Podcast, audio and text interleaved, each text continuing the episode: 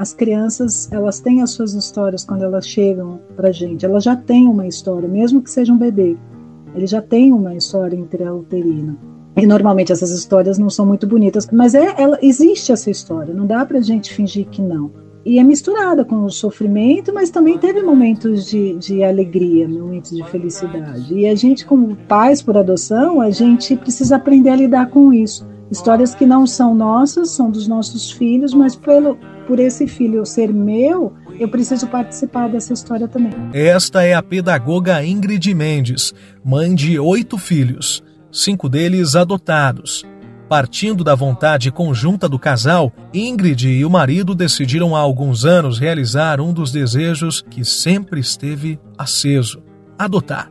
Já com três filhos e um deles, inclusive, que havia acabado de completar 15 anos, o casal voltou a considerar a possibilidade de aumentar a família, mas dessa vez ajudando aqueles que precisavam voltar a ter um lar. No início, a ideia era adotar três crianças, mas o destino reservava algo ainda maior. A ideia inicial da, da juíza era fazer uma adoção compartilhada. Eu também não conhecia essa expressão na época, que seria então a gente ficaria com três e outra família adotaria os outros dois. Só que quando nós conhecemos os cinco, daí, nós cinco fomos conhecer os cinco.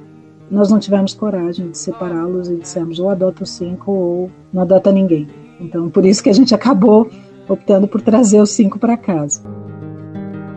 Para Ingrid, a adoção foi motivada pelo amor, pela vontade de ajudar e compartilhar de alguma forma o afeto, o carinho que chegava a transbordar no coração dela. E além disso, a história é apenas um exemplo de tantas outras que podem ser contadas partindo da adoção.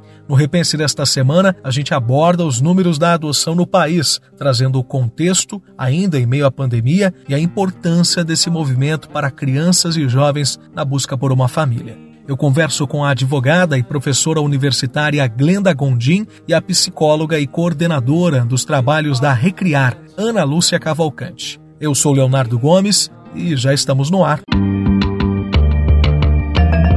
Repense Band News FM. Hoje no Brasil, mais de 30 mil crianças são acolhidas em unidades como abrigos. Uma pequena parcela está apta para adoção. Na outra ponta, mais de 91 mil pessoas pretendentes à adoção identificadas e habilitadas pelo Sistema Nacional de Adoção e Acolhimento. Diante desses números e a discrepância histórica, eu começo pela senhora, professora Glenda. Qual é o cenário neste momento da adoção no país, né? ainda mais depois de tantos impactos da pandemia? É uma pergunta que a gente precisa pensar, né, aqui, uh, quais são as pessoas, né, que estão aqui, esses indivíduos que estão para serem adotados, né? A gente tem, a partir de 2019, um sistema que a gente chama de um sistema nacional de adoção e acolhimento. E esse sistema ele está relacionado com o CNJ, com o Conselho Nacional de Justiça. Por isso que é muito interessante trazer isso, porque a gente tem uns dados, a gente consegue acompanhar hoje com uma maior facilidade como estão os números no país, né, de uma forma mais geral. A ideia desse sistema que foi criado em 2019, ou seja, um pouco antes, né, do, do início do nosso do, do nosso período pandêmico, por assim dizer, ele tinha como objetivo acelerar o processo. O que, que acontece? A gente percebe que há um número, uh, por assim dizer, estável, um número alto, de adolescentes a serem adotados. Infelizmente, os pais eles acabam é, optando por crianças, né? Então, as crianças há uma certa é, estabilidade, por assim dizer, de percentuais, mas o número de adolescentes é, que tem ali há mais de 12 anos a serem adotados, houve um aumento, um certo aumento, né? Aqui nessa numeração, porque eles não são adotados, as crianças vão envelhecendo, né? É uma, uma questão normal de tempo. Então, você tem lá, por exemplo, 100 crianças, tá? Vou trazer aqui um, uma exemplificação: 100 crianças de 8 anos a serem adotadas. Como o processo de adoção não continua, essas crianças vão envelhecendo. Então, você acaba tendo um número maior de adolescentes que infelizmente têm mais dificuldades a serem adotados. Durante a pandemia, né, uma questão que se percebeu é que quando você fala na adoção, só para ficar claro para aquele que está nos ouvindo e talvez não saiba, né, como é que funciona, você tem aqui a criança que está nesse sistema nacional de acolhimento, que é a criança que às vezes ela simplesmente foi retirada da família, mas ainda tem vínculos com a família originária a situação dos pais que querem adotar, e aí essa vinculação que vai ser feita, né, desses pais que pretendem adotar com essas crianças. Nesse sistema nacional, né, de adoção, o, vai ser avaliado o tipo da, da, o tipo ou as características que os pais desejam e as crianças que estão nessa lista, para tentar colocá-los aqui em uma reunião, uma união. E aí vai ser iniciado o que a gente chama de período de acolhimento. O período de acolhimento ficou um pouco parado no início da pandemia, em 2020. A gente teve ali um boom de números de crianças que ficaram ali aguardando esse período de acolhimento.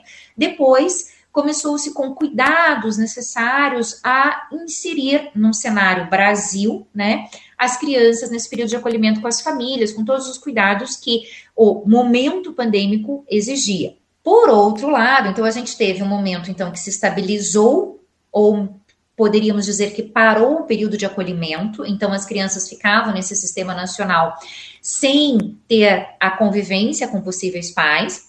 E durante a pandemia, o que se percebeu é que existiu aí o número, às vezes, de famílias que, por situações estarem reunidos no mesmo ambiente, às vezes ambientes pequenos, ambientes que não conseguiam desenvolver a sua independência, uh, os conflitos foram maiores. E aí você teve crianças que foram retiradas dos seus lares, mas posteriormente foram recolocadas na própria família de origem. Olha, eu mais uma vez me coloco, ou pelo menos tento me colocar no lugar do nosso ouvinte que a partir da nossa discussão eh, se interessa pelo assunto ou realmente já é uma pessoa interessada no assunto é, e fica imaginando efetivamente como eu posso começar. Quais são os primeiros passos para iniciarem todo esse procedimento é, da adoção, uma vez que ele envolve uma burocracia, mas uma burocracia necessária.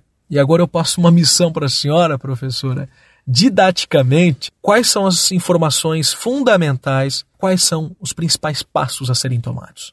A dificuldade de muitas pessoas que às vezes já pensaram, já cogitaram e ouvem muito, né, ali os boatos, ah, é muito difícil, é muito demorado.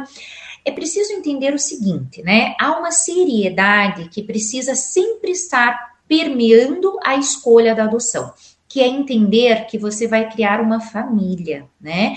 Quando a gente fala em adoção, ela é uma das formas mais bonitas, por assim dizer, de família, porque ela é uma família afetiva pura. Explico um pouco melhor. Juridicamente, a gente tem três situações familiares: a família biológica, a família civil, que é o laço civil, aquele que está às vezes no registro da certidão de nascimento, mas a pessoa nem convive com ele, né?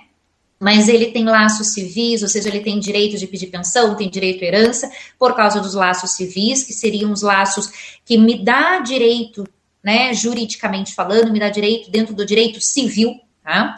E a afetividade. Sorte daqueles que possuem essas três famílias unidas em uma única situação, que tem, além dos laços biológicos, da descendência biológica, os laços civis e os afetivos né? Ou seja, o afeto está presente. A adoção, ela só não tem um, que é o laço biológico, mas ela tem a afetividade, que é o mais importante para se ter família. A afetividade e os laços civis. Então, a adoção constrói civilmente, juridicamente, efeitos civis para aquele afeto que já existe.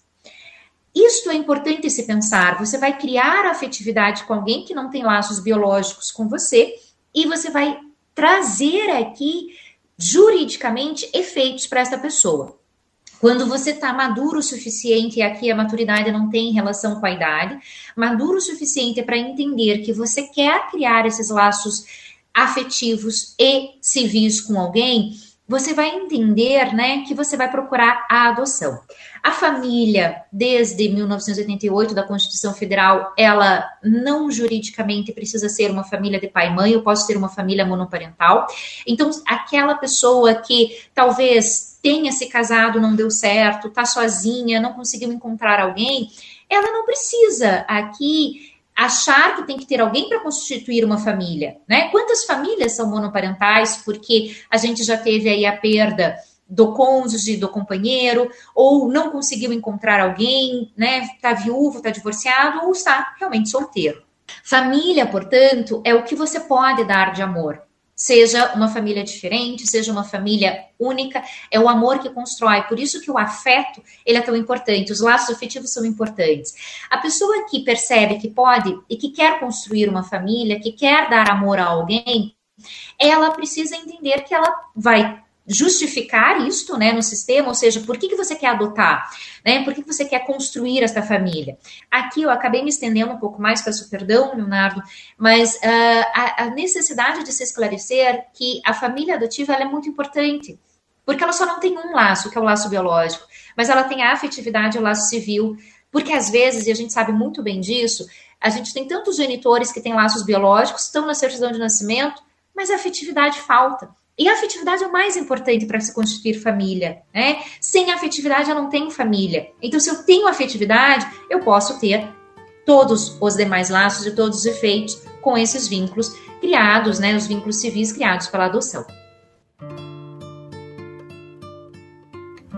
E agora a gente inclui na conversa a psicóloga Ana Lúcia Cavalcante, ela que coordena os trabalhos da Recriar, uma rede de apoio à adoção em Curitiba, fundada em 1996 e que promove reuniões principalmente com famílias interessadas naturalmente em adotar. Bem, Ana, usando das suas atribuições, principalmente ao longo desses anos, é, nesse trabalho de apoio à adoção, claro, também como psicóloga, efetivamente qual que é a importância da adoção, uma vez que quando é contada uma história, é ouvida uma história de uma família composta é, ou completamente é, é, por filhos adotados, filhos adotados, mas também quando há ali uma adoção complementando já aquela família que até então era um pouco menor, é, o que percebe é realmente que aquilo é motivado por amor, por uma vontade. Qual que é a importância da adoção?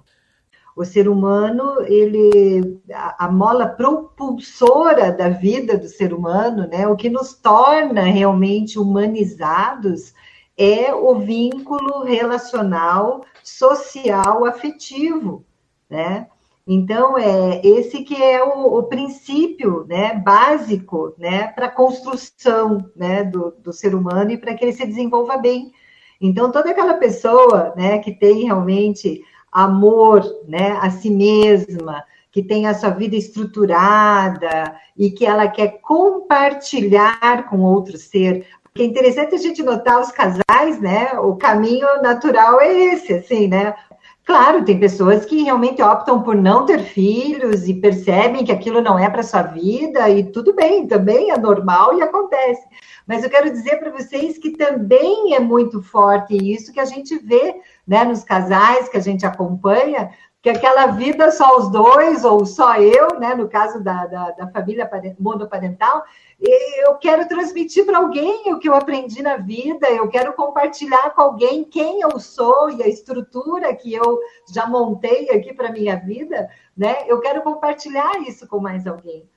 E com certeza, né, eu deixo um apelo aqui hoje, né, nessa nossa oportunidade, de dizer para vocês: eu frequento os abrigos aqui de Curitiba, e é realmente. É, temos 600 crianças abrigadas, entre crianças e adolescentes abrigados anualmente aqui em Curitiba. E essas crianças estão lá ávidas por terem uma família aquelas que o processo judicial já decidiu que elas não vão poder voltar para a família de origem.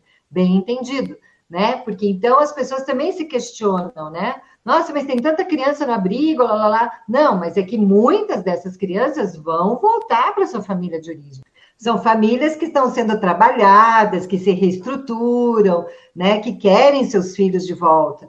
Então, a criança que vai para adoção, todos tenham certeza que foi exaurido todas as possibilidades para que primeiro essa criança possa realmente retornar para sua família de origem, porque isso realmente é o principal para ela, né? Mas se isso realmente não é possível e essa criança vai continuar em risco, então ela é colocada em adoção. Né? E eu digo para vocês então, né, que aqueles que têm, né, esses aspectos aí, né, que percebem essas coisas em si mesmo, é, não se desestimulem pela questão do processo burocrático, porque ele é necessário. O único problema que o processo demora tanto a acontecer é porque a maioria dos pretendentes quer o mesmo perfil de criança, que é uma criança pequena de 0 a 3 anos. E aí que se destaca, né, Ana, o trabalho inclusive da Recriar, que é essa instituição sem fins lucrativos que eh, vai muito além do apoio à adoção. Né? Ela promove inclusive a questão do acolhimento. É, eu, quando tenho oportunidade né, de estar dentro de um meio de comunicação, eu gosto de falar de todos os trabalhos da Recriar, né? Porque a Recriar trabalha com crianças em vulnerabilidade aqui em Curitiba já há 25 anos. Então, a Recriar começa em Curitiba como um grupo de apoio à, adoção, né? E daí, vendo essa problemática que a doutora Glenda acabou de trazer, que o número de adolescentes sempre é muito grande dentro das instituições de acolhimento, porque eles vão ficando velhos e vão perdendo aquela idade que a maioria dos pretendentes à adoção deseja, porque a maioria pretende adotar uma criança, uma criança de 0 a 3 anos. E ninguém pensa no momento de adoção que essas crianças que estão nos abrigos vão envelhecendo. Então, o segundo trabalho que a Recriar oferece aqui em Curitiba é o apadrinhamento afetivo de adolescentes de 12 a 18 anos. Porque daí, por um apadrinhamento, que é uma convivência de final de semana, as pessoas sendo padrinhos desse adolescente vão vendo que é um adolescente carente, querendo uma família, precisando de uma referência de um adulto na vida dele, né, como um amigo que ajude ele a se organizar melhor na vida. E desse apadrinhamento já surgiram 40 adoções de adolescentes, né, ao longo dos no, do nossos anos de trabalho aqui, 40 adoções de adolescentes de 12 a 18 anos. Né? Então é importante as pessoas entenderem a importância do apadrinhamento afetivo como, assim, vamos dizer, um test drive para a adoção de uma criança mais velha, né? Porque todo mundo tem essa ideia, meu Deus, já está com a personalidade formada, então eu não posso adotar, porque ele não vai mudar. Só que eu pergunto para todos que nos ouvem, né? Você acha que você é a mesma pessoa de um ano atrás? Né? A gente está sempre se, se revendo, a gente está sempre em mudança, Graças a Deus, o psiquismo humano tem uma plasticidade de adaptabilidade muito grande. Agora, o que a gente não pode confundir é que família acolhedora daí não é adoção. Família acolhedora é aquela família que tem uma missão temporária de ajudar aquela criança no momento mais crítico da vida dela, de estar separado da família de origem até que o juiz decida qual é o, o juiz, o Ministério Público, né? Tomarem as decisões cabíveis sobre o processo daquela criança e daquele adolescente. E esse foi mais um episódio do Repense Band News. Estaremos de volta na próxima semana com mais uma discussão com base naquilo que repercute e movimenta o cotidiano durante a semana. Se você tem uma sugestão de assunto para os próximos programas, envia um e-mail para a gente, repensebandnews.fm.br. Até o próximo episódio.